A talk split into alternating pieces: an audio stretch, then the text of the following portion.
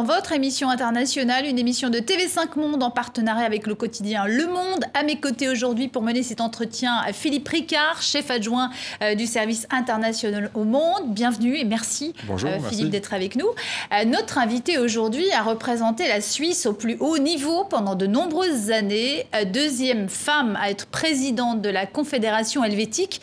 Elle a été à la tête du département fédéral des affaires étrangères, autrement dit la chef de la diplomatie helvète.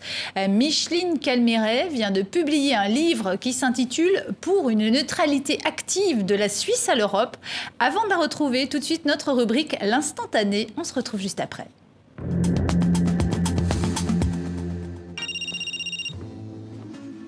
Hey, Bob, how you doing? Hey, Roger, how are you? I'm just relaxing in the Swiss Alps. Take a look. Yeah, it's good, good, good for you. Listen, about the Switzerland film you want me to do, Yeah, did you see the boot film I sent you? I'm watching it as we speak. I don't like it. What? Just look at where you are, Roger. I mean, you got your mountains, your skiing resorts, your charming little towns, your green valleys. There's no drama. No drama at all. Seriously? But did you see the bits with the sunset? Roger, from a certain type of actor, I need an edge, conflict, jeopardy. Switzerland is just too perfect. Yeah, I guess you're right. That's exactly what I'm talking about. You guys are too nice. You should have said, fuck you. Okay, listen. How about the two of us on this special mission? We ski down the slope. What, skiing down the slope together? We go even skydiving. Come on. Then we land on these fields and the cows are grassing. Roger, I have to be honest with you. Uh, It's not happening. Ah. Sorry, Roger. Maybe call Hanks. Who?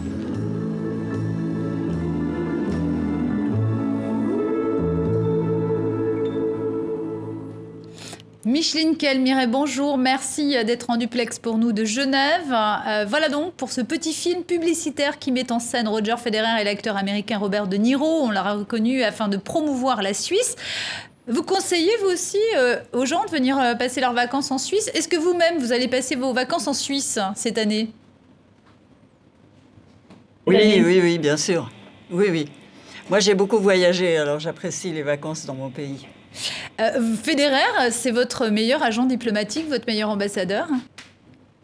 Oui, c'est un très bon ambassadeur. Il donne une image de la Suisse qui est celle d'une d'une personne calme, euh, polie, euh, policée, euh, vraiment modeste en plus, euh, malgré, malgré ses succès. Donc ça correspond assez bien à l'image d'un Suisse. On va continuer justement à parler de votre pays, de la Confédération helvétique, de sa diplomatie, de sa démocratie. Mais avant, retour sur votre carrière politique en images, portrait signé Anaïs Furtad et Alice Langlois.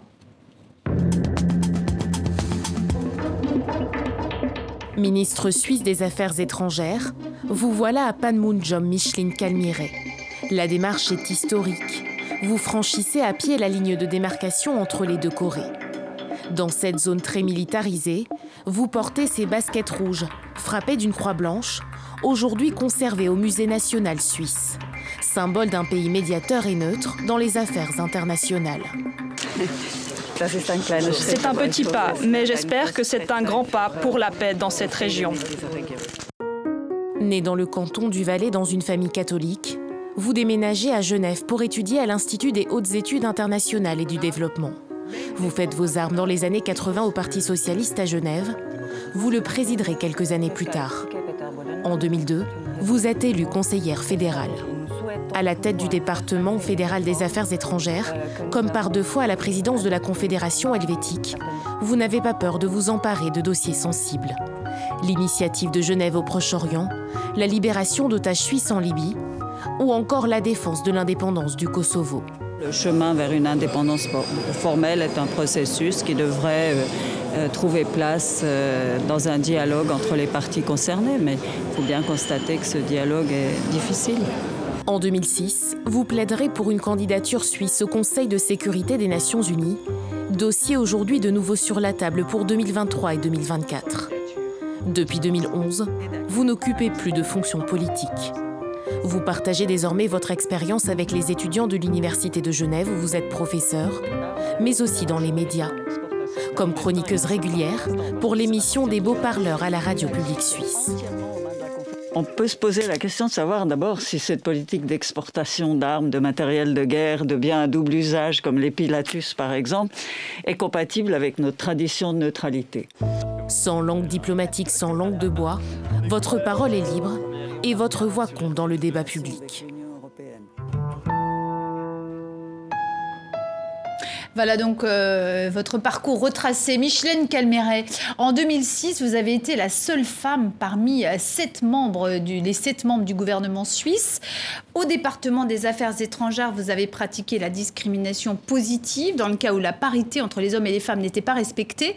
Quel regard vous portez aujourd'hui sur euh, les mouvements féministes? Ah, moi, je porte un regard tout à fait bienveillant sur les mouvements féministes. Euh, en Suisse, nous avons connu il y a deux ans et assez régulièrement, on connaît la grève des femmes. Les femmes font grève, elles descendent dans la rue, elles revendiquent. Et j'ai eu euh, en 2018 l'immense plaisir euh, de, me retrouver parmi des dizaines de milliers de femmes à, joyeusement défiler, je dirais, ce qui m'a beaucoup changé de l'expérience que j'avais comme une une féministe qui s'est battue euh, à l'époque, à une époque où les mouvements féministes étaient assez mal vus, on était assez isolés. Et là, ça m'a fait un bien immense de voir à quel point les femmes et les femmes jeunes, euh, combien cette, cette, cause des femmes, combien l'égalité des salaires, combien l'égalité dans le couple, combien euh, la lutte contre la violence faite aux femmes, combien tout ça les motivait et qu'elles étaient prêtes à s'engager pour ça. Et vraiment, ça m'a fait beaucoup de bien. Donc, je porte un regard très, très bienveillant. Euh, Micheline Calmiré, euh, quand certaines féministes aujourd'hui s'en prennent euh, au baiser volé, hein, je cite, de Blanche-Neige et à la limite demande à ce que cette histoire, ce conte ne soit plus lu, vous souscrivez ou est-ce que vous vous dites là quand même, est-ce qu'on va pas un peu trop loin? Bon, je, en ce qui me concerne, je déconseille pas à mes petites filles de, de ne pas lire Blanche-Neige. je pense qu'il est important de, de, de d'expliquer, d'expliquer euh, le contexte, euh, le, contexte dans lequel euh, ces, histoires ont été écrites, d'expliquer les contextes parce que ça légitime, je veux dire, légitime n'est pas le bon mot, mais parce que ça explique pourquoi ça a été écrit de cette façon à cette époque-là, et ça porte un éclairage aussi sur les revendications d'aujourd'hui. Mais en ce qui me concerne, je, ne déconseille pas mes petites filles de lire Blanche-Neige. Philippe Ricard, une question? Euh, Peut-être euh, sur la suite, sur l'ouvrage. bien sûr. Vous venez de, publier un livre euh, intitulé La neutralité active de la Suisse à l'Europe. Est-ce que vous pouvez nous, présenter un peu ce que c'est que ce, concept de neutralité active? La Suisse est bien connue comme étant un pays neutre. Est-ce que c'est possible d'être neutre dans un, dans un contexte international où il y a de plus en plus d'États carnivores, de tensions internationales? Est-ce qu'il ne faut pas choisir son camp en fait? Ah, mais neutralité veut pas dire euh, indifférence, neutralité veut pas dire euh, rester caché derrière ces montagnes euh, et surtout ne rien dire et ne rien faire.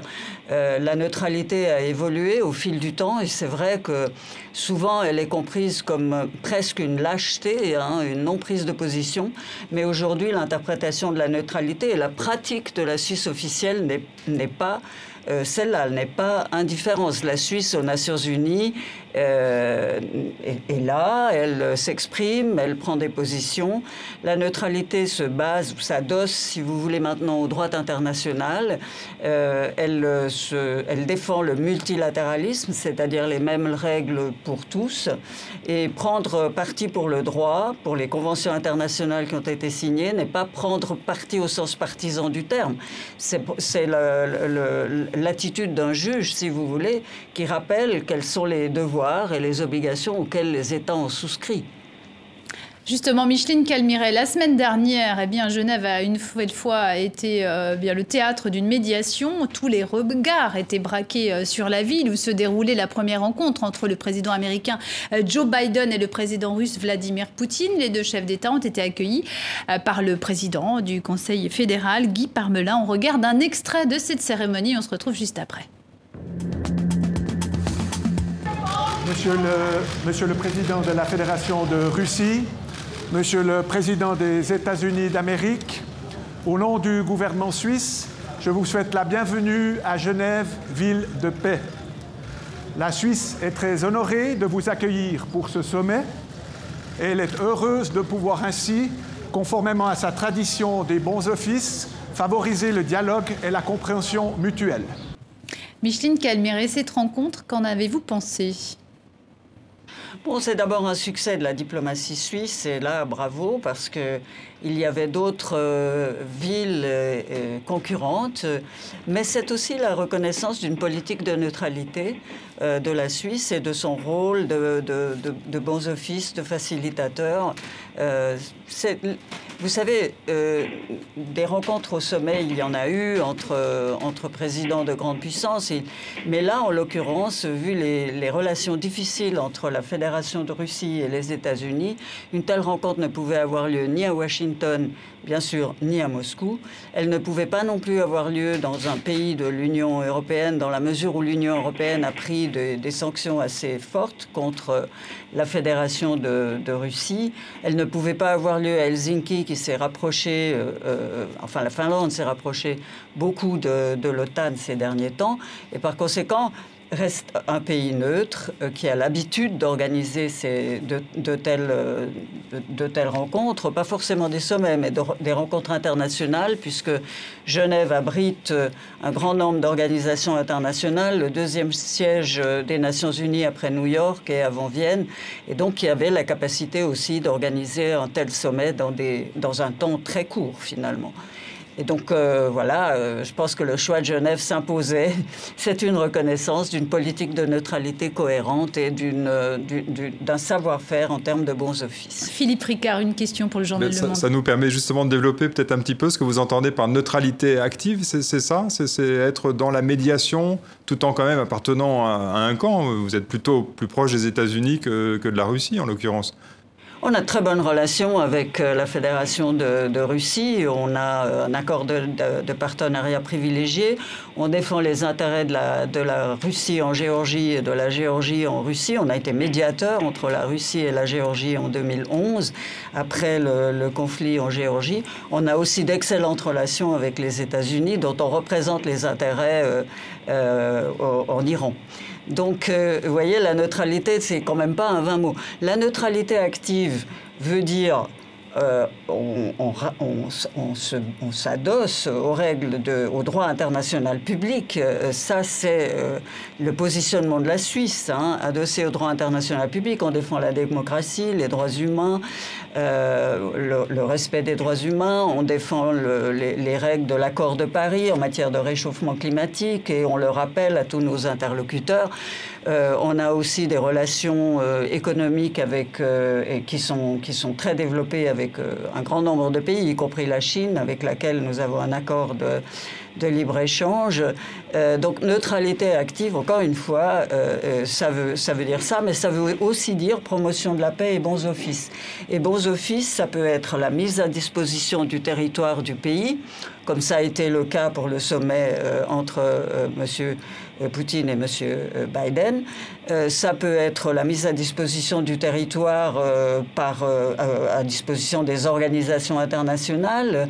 il y a, encore une fois, pratiquement toutes les organisations techniques des Nations Unies sont, à, sont à Genève. À Genève, c'est le, on réglemente la mondialisation, si vous voulez, avec l'OMS. On l'a vu lors de la pandémie avec l'OMS, l'Organisation mondiale de la santé.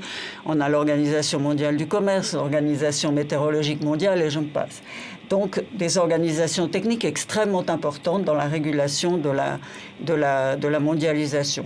Mais bons offices signifie aussi la représentation des intérêts d'un État tiers dans un autre État. Et puis, euh, ça signifie bien sûr facilitation et activité de médiation. Euh, le premier arbitrage international est intervenu à la fin du 19e siècle à Genève euh, entre euh, les États-Unis euh, et la Grande-Bretagne à la fin de la guerre de sécession. Et ça a été le, début, si vous voulez, des activités proprement dites de, médiation. Et à ce, à ce propos, il faut vraiment être très clair, c'est que la neutralité joue, est un atout important. Mais de même aussi, le fait que la Suisse n'est pas un pays très grand et le fait qu'elle n'est pas une grande puissance et elle ne fait pas peur à des interlocuteurs.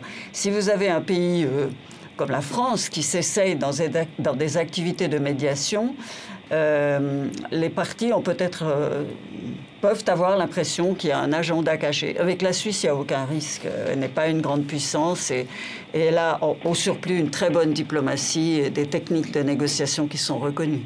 Justement, Micheline Calmiré, est-ce que finalement euh, la Suisse n'est pas un peu obligée d'être neutre, sachant qu'elle a euh, bah, tous ces sièges de grands groupes, d'organisations internationales, comme justement, bah, vous nous avez parlé, euh, l'OMC, l'OMS, le HCR, enfin tant d'autres la neutralité suisse a été reconnue euh, et, le droit de la neutralité euh, a été reconnu euh, bien avant, hein, je veux dire par les grandes puissances.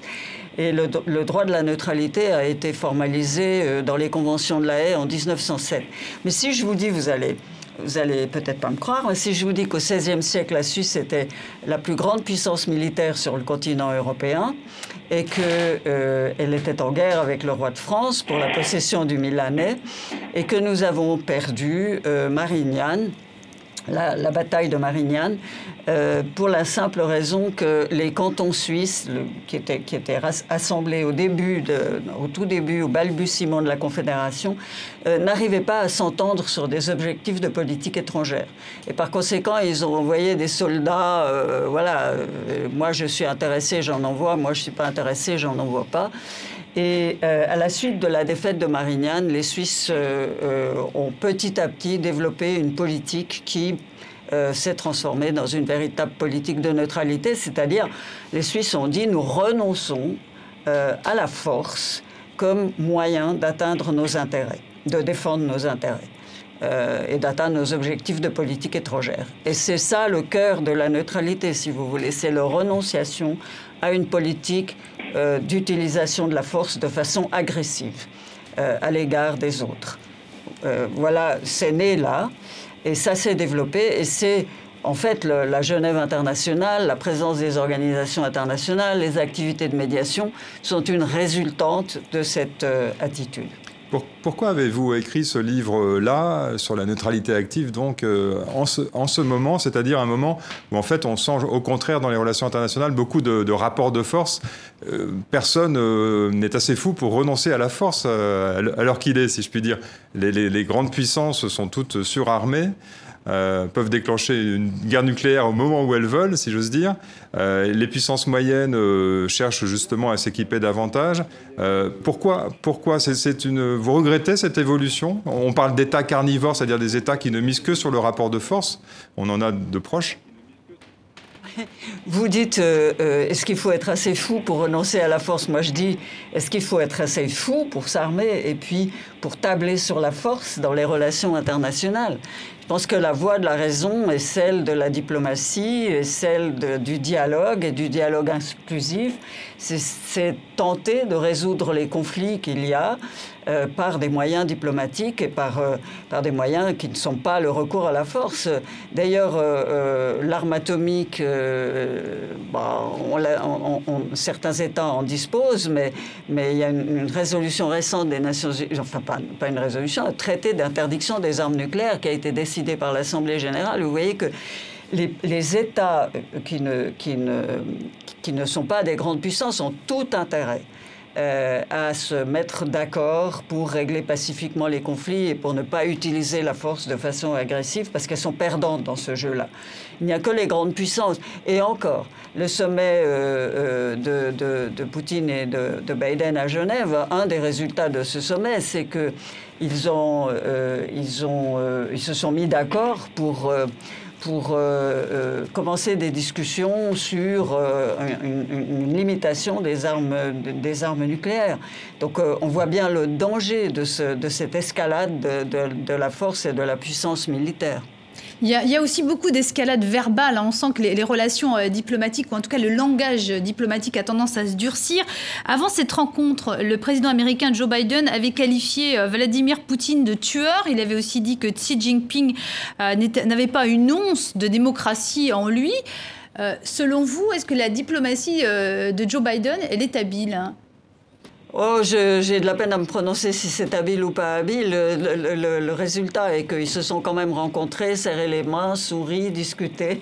Et euh, que, que, ce que je constate, c'est qu'ils sont quand même, ils ont quand même, ils sont quand même arrivés à un certain résultat, c'est-à-dire se mettre d'accord sur la limitation, enfin commencer des consultations sur la limitation des, des armements, en particulier euh, des armements nucléaires, qui se sont euh, mis d'accord sur les questions de cybersécurité, euh, euh, en tout cas commencer des consultations là aussi sur ces questions-là.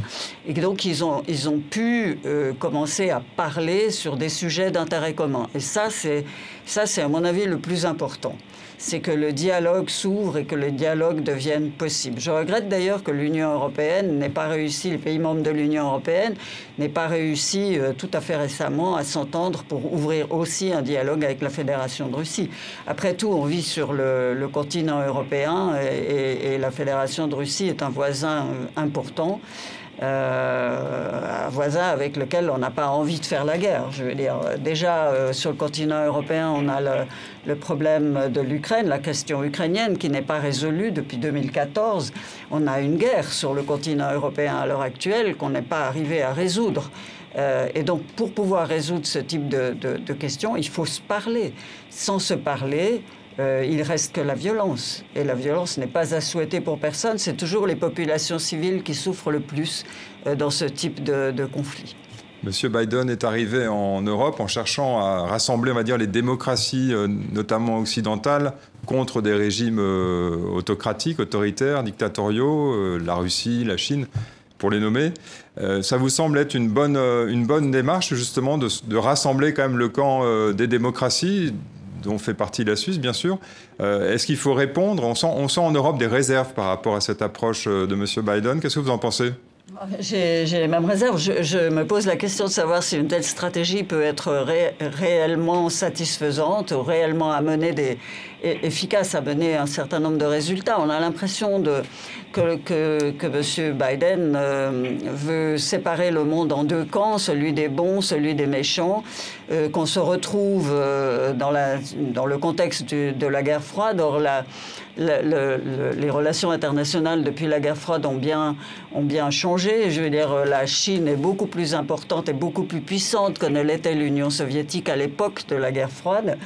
Euh, et d'autre part, l'Union européenne est, divisée sur cette question, vous l'avez dit vous-même. Donc il y a des États européens qui n'ont qui n'ont pas du tout envie d'être les instruments ou les marionnettes d'une politique américaine qui, les jouerait contre, la Chine, puisque euh, en fait, dans, le, dans la vision des, de M. Biden, le, le, rival stratégique, c'était la Chine, hein, je veux dire.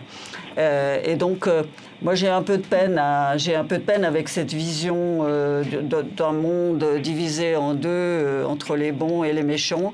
Traditionnellement, la, la, diplomatie helvétique a toujours recherché le dialogue, recherché le dialogue inclusif avec tous les acteurs euh, qui, qui, pourraient, qui pourraient aider à résoudre un problème, ou qui sont partis à un problème ou partis à un conflit.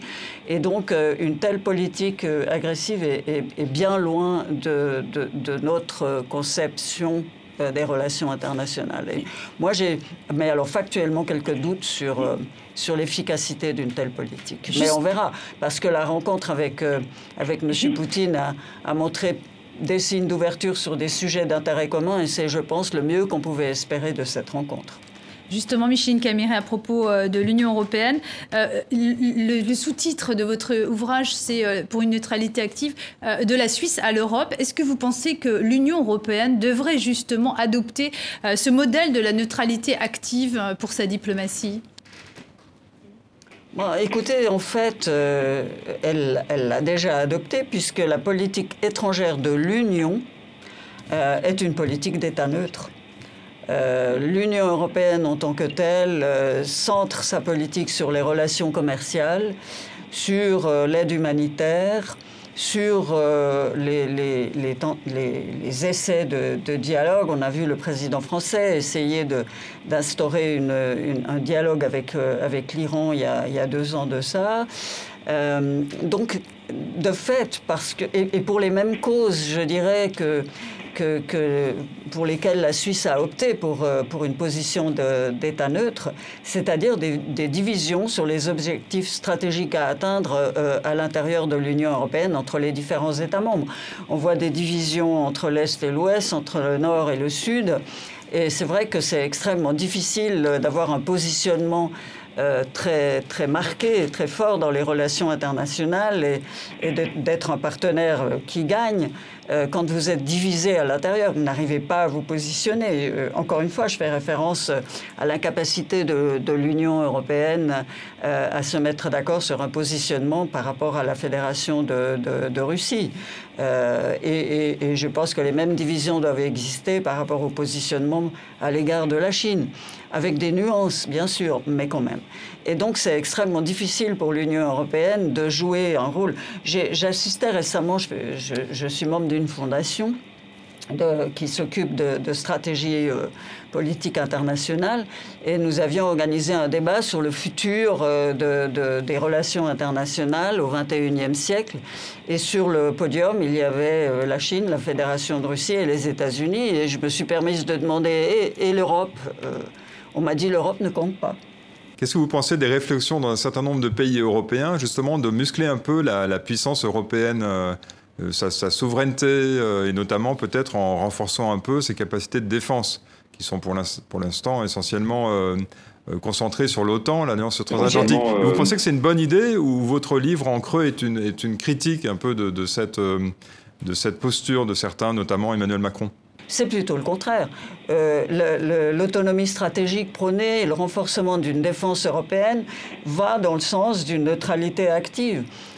La neutralité ne signifie pas du tout euh, que vous, vous avez même l'obligation de vous défendre ne signifie pas que vous êtes une ONG, que vous êtes une organisation non gouvernementale euh, qui s'occupe euh, uniquement de, de, discussions et de négociations.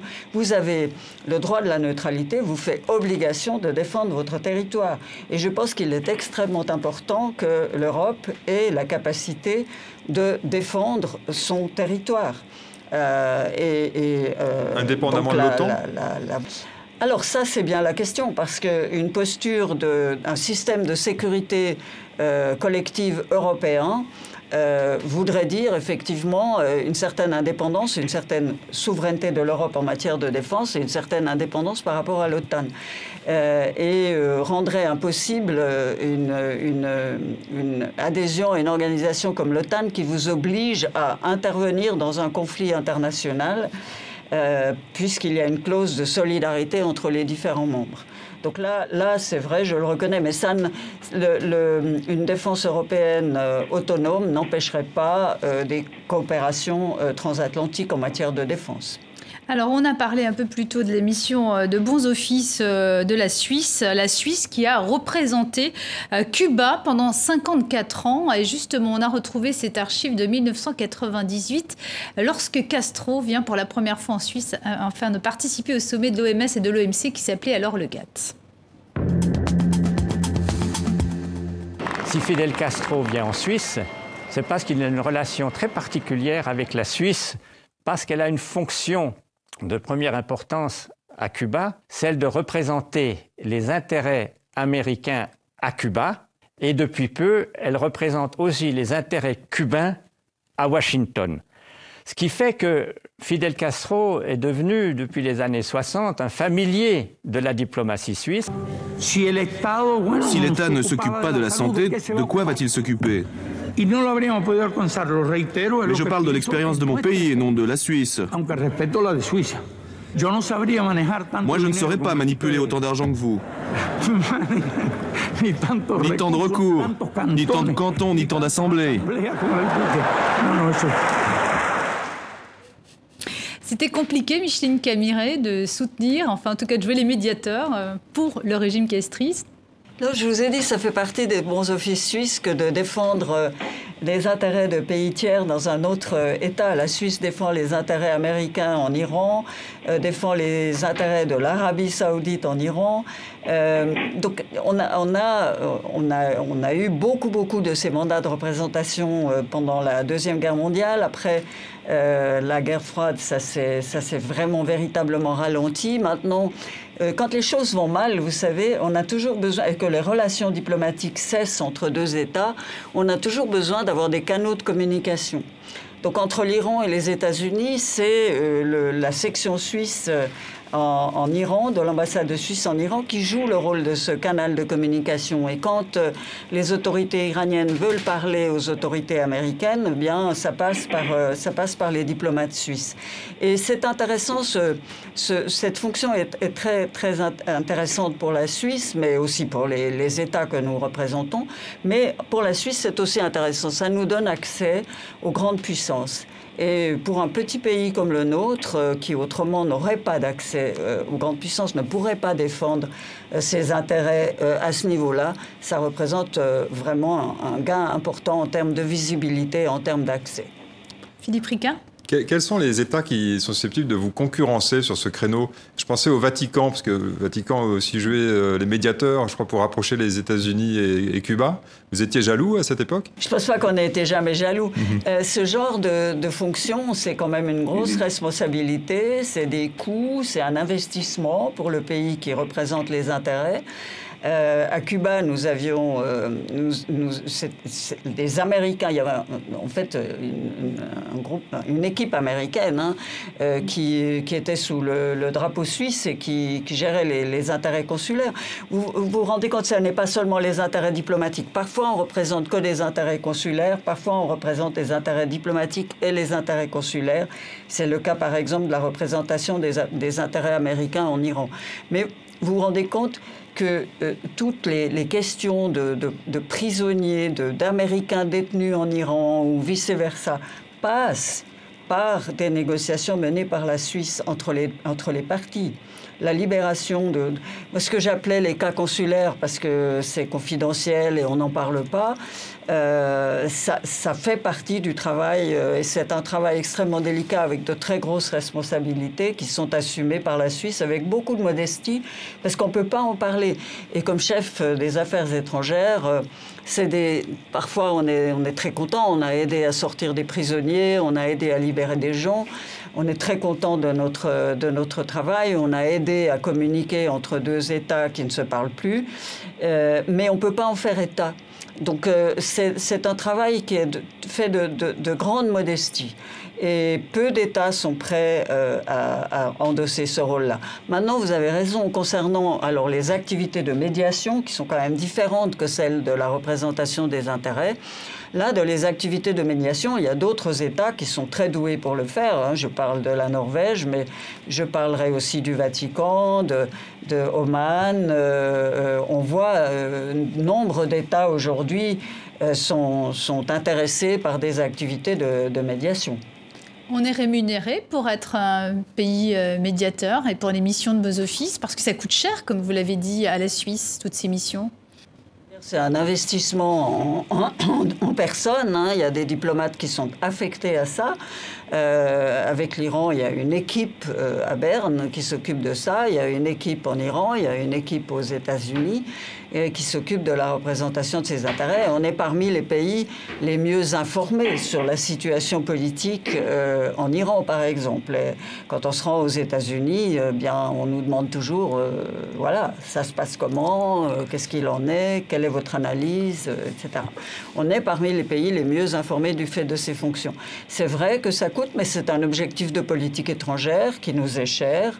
Euh, parce, parce que bah, ça donne un certain nombre d'accès, encore une fois, euh, à des États auxquels nous n'aurions euh, pas accès autrement, et ça donne aussi une visibilité à notre politique étrangère qui est en parfaite cohérence avec un positionnement d'État neutre. Vous parliez de l'Iran, est-ce que vous êtes optimiste sur l'issue des négociations en cours, discrètes mais en cours, alors à Vienne, c'est pas à Genève, sur le, le, retour dans, des États-Unis dans l'accord nucléaire dénoncé par Trump J'espère beaucoup euh, et je pense que là, la Fédération de Russie a les mêmes. Peut-être probablement qu'ils en ont parlé euh, entre les deux présidents euh, russes et américains, parce que je pense que la Fédération de Russie a aussi intérêt là à ce qu'il y ait un, accord. Donc là, il n'y a pas de division entre le camp occidental et les autres, si vous voulez. Il y a un intérêt commun à ce que, cet accord euh, puisse, euh, puisse être euh, à nouveau en force. Et je pense que cet accord a été un des succès de la diplomatie européenne, un des rares succès de la diplomatie européenne. Ce qui m'a rendu peut-être un peu, un peu un peu triste, c'est de voir que l'Europe, après le retrait de Trump, euh, elle n'a pas été au-delà des protestations. Quoi. Je veux dire, on n'est pas arrivé, Européens, à, recréer, euh, à, mettre en force cet accord. Et, là, aujourd'hui, vraiment, j'espère, puisque les États-Unis sont revenus dans le jeu euh, à Vienne, et j'espère vraiment qu'on arrivera à un accord. C'est pour moi, c'est très, très important que dans la région du Moyen-Orient, on arrive finalement à un accord euh, sur, les questions, sur les questions nucléaires. C'est une, région qui est instable, surarmée, y compris avec l'arme atomique.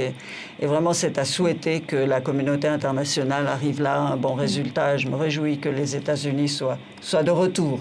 Micheline Calmiré, dans votre ouvrage, vous parlez beaucoup des relations avec l'Union européenne. Alors justement, en mai, la Suisse a décidé de mettre fin aux négociations qui devaient redéfinir hein, les relations euh, entre la Confédération helvétique et l'Union européenne. Alors pourquoi avoir tourné le dos euh, à l'UE Les explications avec ce sujet de la RTS, la radio-télévision suisse. Trois ministres, pour l'occasion tous vêtus de noir, couleur de circonstance, pour enterrer l'accord cadre institutionnel. Parce que oui, cette fois-ci, l'accord cadre est vraiment mort. Le Conseil fédéral n'avait donc pratiquement plus de marge de manœuvre. Voici la lettre envoyée à Ursula von der Leyen, la lettre qui met officiellement fin à sept ans de négociations. Sept ans pour rien. Les accords bilatéraux ne seront donc pas mis à jour. Il y a encore un mois, Guy Parmelin était à Bruxelles avec l'idée de renégocier cet accord. Impossible, avait répondu l'Union européenne. Alors, pas d'accord cadre, est-ce que c'est grave? Il y a un peu moins de 30 ans, la Suisse avait déjà refusé l'espace économique européen. Euh, Micheline Calmiré, vous partagez cette décision, euh, vous l'approuvez de la Confédération helvétique de mettre un terme aux négociations? Je pense que quand un accord euh, divise à ce point la population suisse, le Parlement, le gouvernement, lorsqu'un accord avait tellement de peine à convaincre sur le plan institutionnel, il mettait en cause la protection des salaires et des conditions de travail en Suisse. Euh, les aides d'État étaient aussi un problème. Nous avons un système différent de celui qui règne dans l'Union européenne et également la question de la citoyenneté européenne divisait tout le monde à travers les, lignes de division passées au travers des partis. Et pense qu'à ce moment-là, il vaut mieux euh, tirer la prise et essayer d'abord de, trouver un consensus en Suisse même euh, sur euh, l'état, la, manière dont nous, voulons euh, concevoir nos relations futures avec l'Union européenne. Nous sommes très contents des, accords bilatéraux et de ce que nous appelons la voie bilatérale avec l'Union européenne. Nous avons actuellement à peu près 100 accords, 120 ou de 120 à 140, on a oublié le compte, mais de nombreux accords bilatéraux sectoriels avec l'Union européenne qui nous donnent totalement satisfaction. Euh, donc maintenant, il va falloir voir dans quelle mesure cette voie bilatérale pourra continuer euh, à, être, euh, à être activée et comment les, les, discussions avec l'Union européenne pourront, être, euh, pourront redémarrer. Mais je crois que le, principal, c'est maintenant de se donner le temps dans notre pays d'y réfléchir, mais je dirais aussi du côté de l'Union européenne, parce que l'Union européenne a été vraiment très rigide, notamment sur la question de la protection des salaires. Vous savez, en Suisse, nous avons des salaires plus élevés que dans les pays voisins. Le niveau de vie la vie est plus chère. Euh, euh, et, c'est vrai que de, nombreux travailleurs étrangers euh, en Suisse sont concernés si nous, par, par une, baisse de la protection des salaires et des conditions de travail. Et, donc là, je pense que du côté de l'Union européenne, on n'a pas non plus très bien compris les enjeux de la protection des salaires et que si on avait pu faire aussi là un pas en direction de la Suisse, peut-être que les choses auraient pu être différentes. Mais les fronts se sont rigidifiés. Euh, d'un côté comme de l'autre, et il valait mieux euh, tirer la prise plutôt que de laisser traîner une situation qui menait nulle part. Étant donné la dureté justement de l'Union européenne, est-ce que vous avez le sentiment que vous avez été un petit peu, vous avez fait les frais du Brexit? L'Union européenne a serré les rangs là contre les Britanniques. Est-ce que ça a été le cas aussi contre les Suisses finalement? Elle a eu la même attitude à l'égard des Britanniques qu'à l'égard de la Suisse. Je veux dire, si l'Union européenne avait fait quelques concessions à M. Cameron, peut-être qu'il aurait gagné son référendum. Euh, j'ai de la peine à comprendre une pareille. Je, comprends cette attitude dans la mesure où je comprends que l'Union européenne, la Commission européenne, euh, ne peut pas avoir, euh, enfin, essaye de rationaliser, si vous voulez, les relations avec les pays tiers et leur applique le même modèle.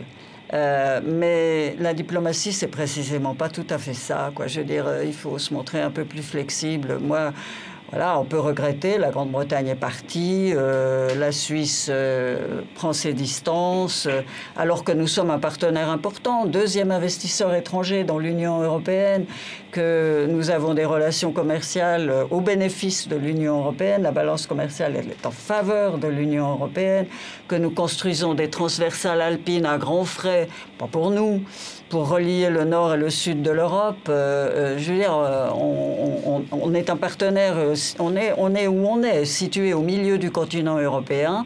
Et la voie des bilatérales, la voie des accords sectoriels, elle était une sorte de compromis, si vous voulez, entre la volonté de la Suisse de rester à l'écart de l'intégration politique européenne, hein, pour des raisons de souveraineté, euh, mais en même temps euh, tenant compte de la situation euh, dans laquelle nous nous trouvons, c'est-à-dire un, un, partenaire situé au milieu du continent européen qui entretient des relations humaines, des relations commerciales, des relations culturelles très importantes avec tous nos voisins. Qu'est-ce que ça va changer cet échec d'ailleurs des négociations avec les Européens? Oh ben, les Européens vont peut-être commencer à prendre des mesures de rétorsion, ce que je regrette. Euh, je pense que c'est une mesure d'une fâcherie qui est, probablement totalement inutile euh, et, et, un peu des histoires de bac à sable et de gamins. Quoi. Je veux dire, euh, moi, encore une fois, je pense qu'il nous faut, il faut s'accorder un petit temps maintenant, se donner le temps de la réflexion en Suisse pour obtenir euh, un consensus autour du futur de nos relations avec l'Union européenne, parce que la Suisse veut avoir de bonnes relations avec l'Union européenne. On ne peut pas avoir de mauvaises relations. On ne peut pas d'ailleurs avoir de mauvaises relations avec un voisin, avec un, ensemble institutionnel aussi important que, que l'Union européenne. Euh, et là, donc, euh, du côté de l'Union, je pense qu'on a, aussi un peu besoin de temps pour digérer euh, cet échec des négociations entre la Suisse et l'Union. Et puis ensuite, je pense qu'on pourra peut-être commencer à renégocier par petits pas sur des sujets particuliers d'intérêt commun. On a très peu encore parlé euh, de la Chine et la Suisse est l'un des seuls pays européens à avoir signé un accord de libre-échange avec Pékin.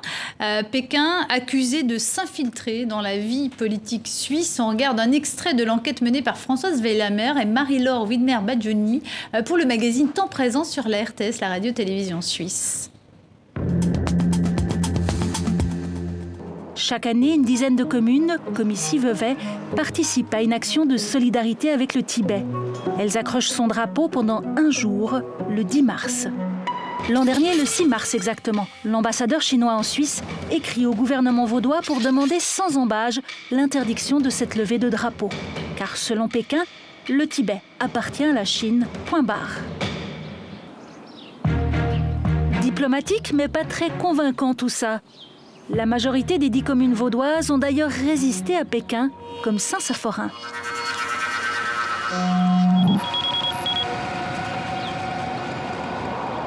Nous avons la chance d'être dans un pays libre, donc je considère que la municipalité sur son territoire euh, doit avoir la possibilité d'exprimer euh, ses opinions. Donc oui, euh, nous recevons effectivement un courrier de l'ambassade de Chine, mais qui passe au classement vertical.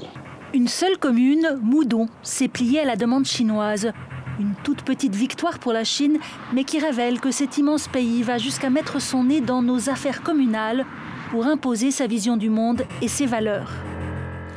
Euh, Micheline Calmiré, à l'image de cette polémique euh, autour du drapeau tibétain, euh, est-ce que la Chine, elle se pense en terrain conquis en Suisse? On sait qu'il y a quatre ministres hein, sur les sept que compte le gouvernement qui envisagent de se rendre à Pékin prochainement.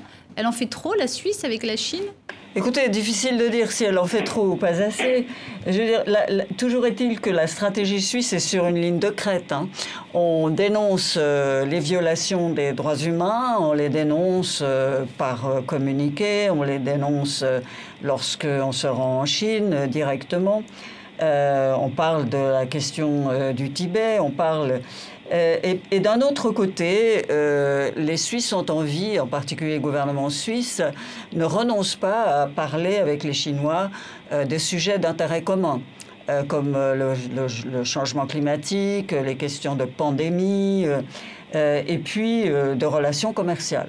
Encore une fois, vous l'avez cité, on a un accord de libre-échange avec la Chine. On avait une balance commerciale favorable à la Suisse dans les échanges avec la Chine. Donc la Chine ne fait pas peur aux Suisses sur le plan, sur le plan des échanges commerciaux. Et, donc, euh, voilà, la situation, elle est celle, je pense, pas particulière à la Suisse, elle est celle d'un grand nombre d'États, euh, euh, je pense à l'Allemagne, je pense à d'autres, qui ne veulent pas renoncer aux, échanges commerciaux avec la Chine, mais qui, voilà, ont la difficulté, de, vu l'agressivité chinoise sur ces questions-là, hein, euh, de, dénoncer les violations des droits humains, euh, ce qu'elle considère comme des violations des droits humains et que la Chine considère comme des immixtions dans ses affaires intérieures. Donc c'est toujours très délicat, c'est sensible, la, question des relations avec la Chine. Et la Chine qui elle-même est devenue de plus en plus agressive, hein, vous le mentionniez vous-même. Comment vous interprétez cette, cette agressivité chinoise? Bon, la Chine euh, devient vraiment une grande puissance qui s'affirme, qui est, qui, est, surtout avec le président actuel, hein, qui est consciente de sa force. Je me souviens de l'arrivée de, Xi Jinping en, Suisse il y a quelques années et qui euh, était venu à Genève faire un discours sur le multilatéralisme. Euh, Genève est un endroit où on voit que la Chine, comme la Russie, euh, sont bien implantés dans les organisations euh, euh, qui sont présentes sur Genève. Hein. L'OMS, on l'a vu, avec un, président qui a, été, qui a été élu grâce au soutien de la, de la, de la Chine. on voit que la, direction générale du siège des Nations Unies à Genève est entre les mains d'une personnalité russe. moi, ce que je regrette, c'est que voilà, les Européens ne sont pas suffisamment présents euh, pour défendre le multilatéralisme à, Genève. En tout cas, pas de façon aussi présente et aussi volontariste que euh, des pays comme la Chine ou comme la Fédération de Russie. Et ça, je le regrette. Euh, parce que c'est, à Genève, vous trouvez, euh, encore une fois, ces organisations sont très importantes pour les réglementations. Pensez à l'OMC, pour, la, mondialisation, réglementée. on ne retournera pas en arrière sur ces questions de mondialisation. C'est, je pense, se faire des illusions si on pense qu'on reviendra à un monde cloisonné, euh, différencié.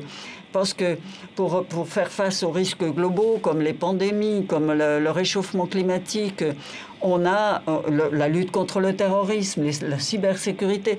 On a besoin de se parler. Ces problèmes ne se résolvent pas par un pays tout seul, même si c'est l'État le, plus important de la Terre, même si c'est les États-Unis, par exemple, sur les questions de migration.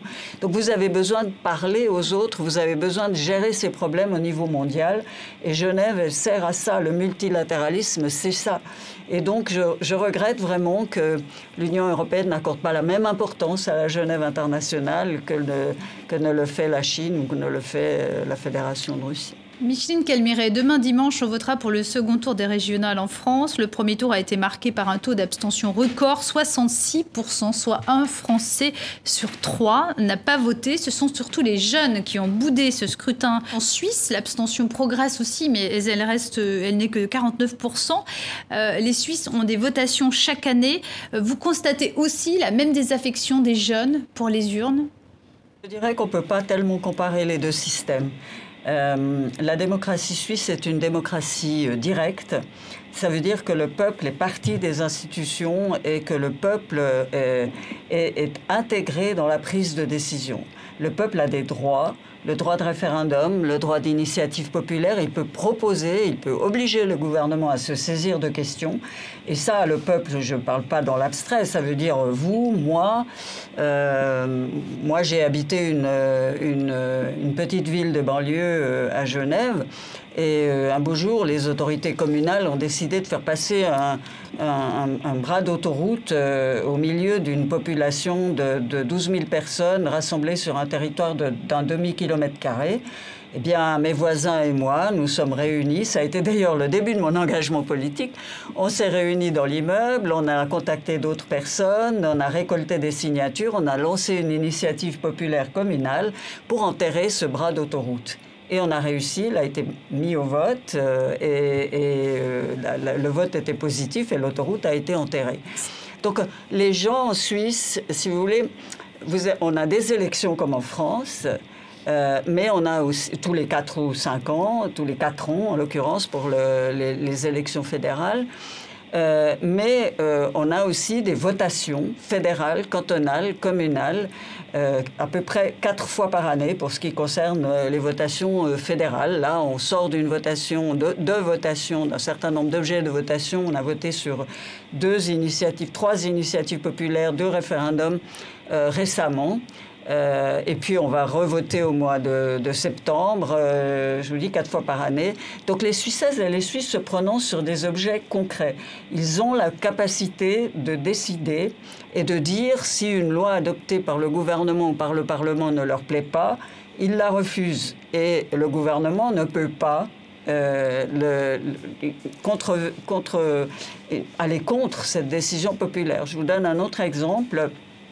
Par exemple, on a voté le, 13 juin dernier sur euh, une loi dite CO2 qui avait été soumise, le référendum ayant été demandé. Et cette loi instaurait des taxes sur l'essence. Euh, et euh, ça vous rappelle certainement les Gilets jaunes en France. Hein. L'origine du mouvement était également la volonté du gouvernement d'instaurer une taxe sur l'essence. Eh bien, euh, en France, ça a conduit indirectement à la création d'une convention citoyenne euh, dont le président avait dit vouloir respecter toutes les propositions et les soumettre sans filtre au Parlement. En réalité, à peu près 30%, euh, je crois, des propositions ont été soumises au Parlement et encore pas de façon intacte. Alors qu'en Suisse, le refus, la loi sur le CO2 a été refusée par la population suisse. Et le gouvernement, maintenant, plutôt que de parler de taxes, euh, euh, le débat politique en Suisse porte sur la manière de récompenser les bons comportements, sur des subventions et des aides d'État, mais euh, des taxes, il n'est pas prêt de revenir avec. Quoi, je veux dire, c'est quelque chose qui ne, qui, ne rencontre pas. Donc vous voyez la différence. D'un côté, vous avez une population dont, qui a une capacité de décision qui est instaurée par le système. Et d'un autre côté, euh, la participation des citoyens se fait essentiellement au travers d'élections, euh, tous les 4 ans ou tous les 5 ans. Euh, et alors, si vous êtes dans un contexte où vous n'avez pas confiance dans, les, dans les autorités que vous élisez, si vous pensez qu'ils font quand même ce qu'ils veulent, à ce moment-là, évidemment, l'abstention, c'est une porte de sortie pour les gens. Ah bien, ce sera le mot de la fin. Merci beaucoup, Micheline Calmiré, euh, d'avoir été euh, pour nous en duplex de Genève. Merci, euh, Philippe Ricard, de m'avoir accompagné ce matin pour cette émission internationale. Voilà, c'est la fin de votre émission internationale qui va faire relâche pendant la période estivale, pendant la belle saison, comme on dit au Québec. Rendez-vous en septembre, le 4 septembre exactement, pour la reprise de votre magazine Bel été sur TV5 Monde.